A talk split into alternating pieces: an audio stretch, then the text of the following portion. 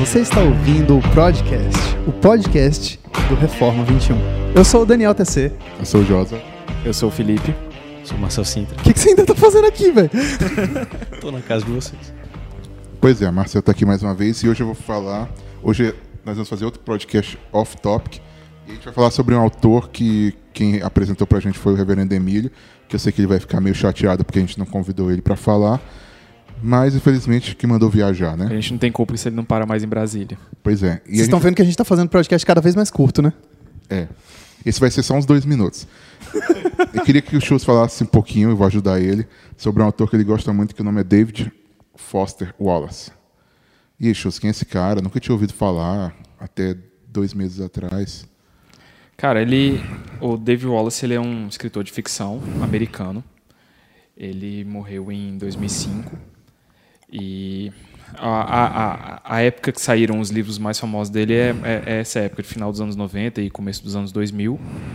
Ele, ele é formado em literatura e escrevia livros de ficção, mas, de certa forma, o que deixou ele mais famoso foram alguns artigos de não ficção. Ele escrevia alguns ensaios para algumas revistas e, e, ele tinha um, uma forma de escrever muito muito muito particular e, e, a forma como ele enxerga as coisas e como ele escreve essas coisas que ele enxerga eram muito interessantes e isso acabou atraindo alguma fama para ele mas ele sempre se considerou um, um, um, escritor mais de ficção e é considerado como talvez um dos maiores nomes da, da literatura americana e talvez até mundial dos, dos últimos do últimos do final do, do, do começo desse século né? Começo do, do século 21 é, o livro que tem em português dele, a gente falou no último podcast, é o Piadas. A Piada Infinita. Infinita, que ficou aqui no Brasil.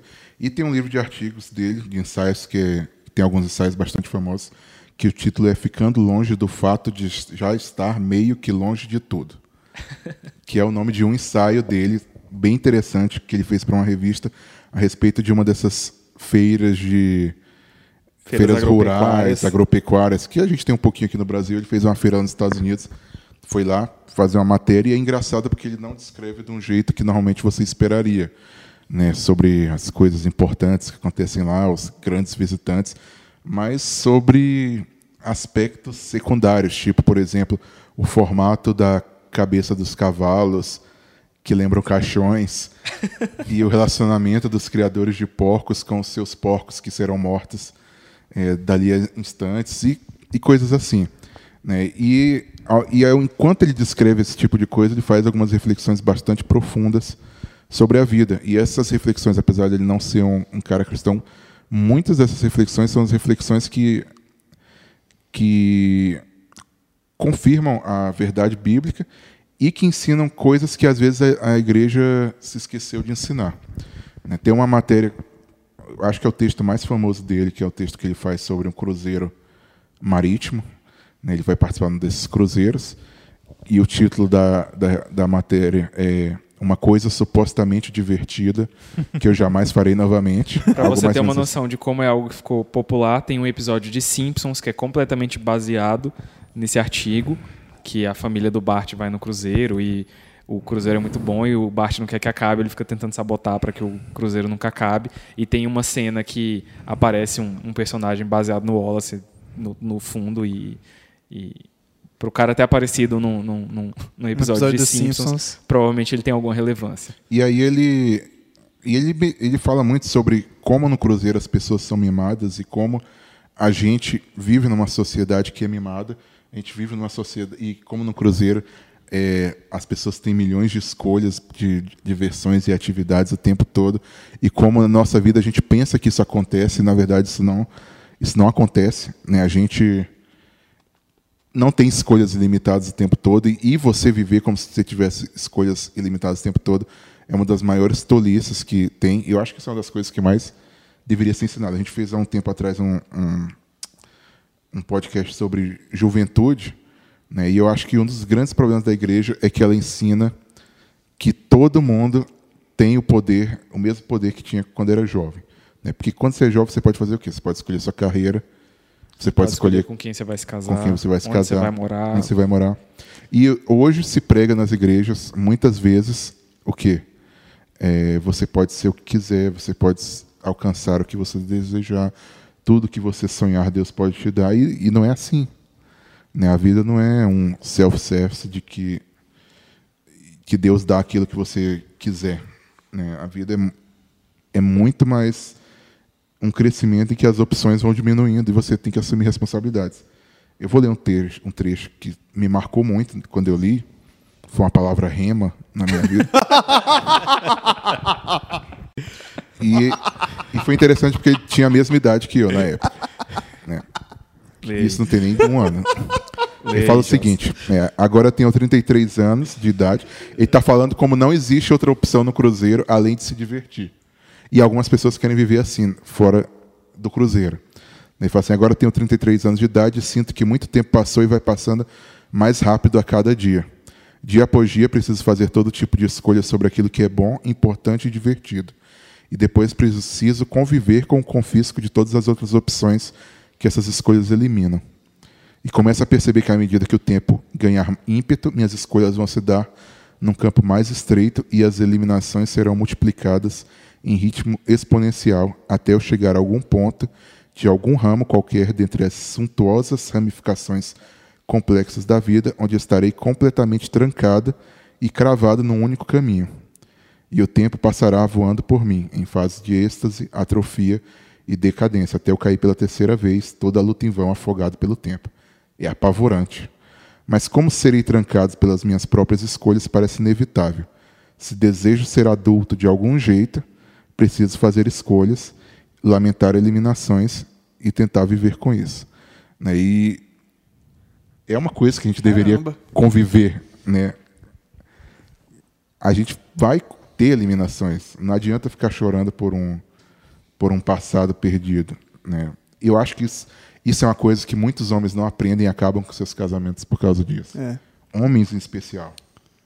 É. Eu acho que acabam com seus casamentos por causa disso. Eles não querem conviver com as, com, com as escolhas. Tem que fazer escolhas. E eu, e eu li isso pouco antes de, de me casar. Né, e eu falei para Josi que não ia ler isso, que ela ia achar que eu estava lamentando as eliminações, mas eu não estava. Né? Ou, na verdade, o que ele está falando é: você faz escolhas e essas escolhas se tornam mais intensas. Né?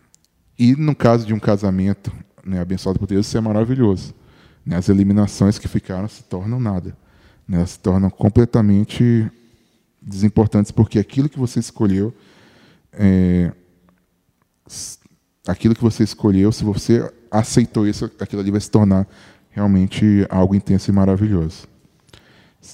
Você quer falar alguma coisa, Chus? Ah, eu quero falar. Fala. É, eu não, não li nada do David Foster Wallace, mas por causa de um podcast eu acabei conhecendo um pouco do material dele naquele.